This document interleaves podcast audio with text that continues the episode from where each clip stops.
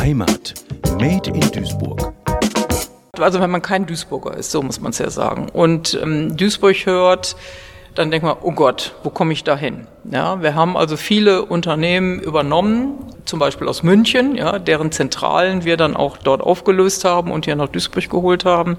Und da waren die Mitarbeiter erstmal total geschockt. Und äh, da habe ich mir angewöhnt, früher gab es noch den Matena-Tunnel, den gibt's ja leider nicht mehr.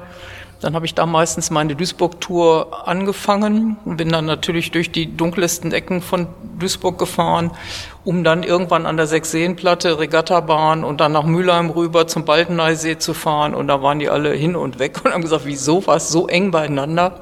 Das ist schon faszinierend. Also ich sag mal, jeder Stadtteil hat seinen Reiz. Ja, also ich würde jetzt noch nicht mal irgendwie sagen, der Norden ist schlechter als der Süden, wie ja oft behauptet wird. Nein, also ich finde, jeder Stadtteil hat seine Dreckecken und jeder Stadtteil hat seine besonderen Dinge und ja, ich bin gerne Duisburgerin. Da stellt sich gleich die Frage nach den Lieblingsorten der Duisburgerin. Vielleicht quasi gegenüber von Haniel die Landmarke Rhein-Orange? Ja, ich war jetzt am Sonntag mit dem Fahrrad auf der Mercator-Insel, weil ich da schon lange nicht mehr war. Und dann kann man ja sehr schön auf Rhein-Orange rüber gucken.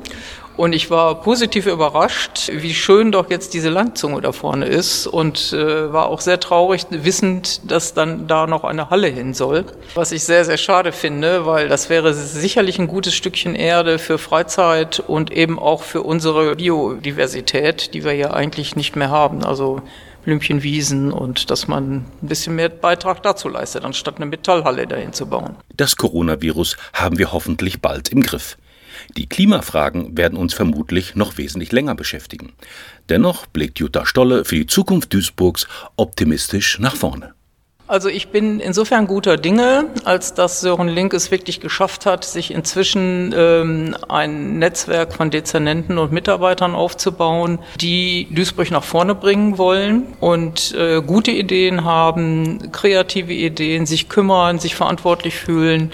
Und ich glaube schon, dass man gemeinschaftlich auch mit den Bürgern und insbesondere der Wirtschaft hier am Standort da schon was bewegen kann. Und da bin ich guter Dinge und glaube, dass Duisburg in 30 30 Jahren deutlich besser dasteht, ähm, als es jetzt im Moment noch der Fall ist.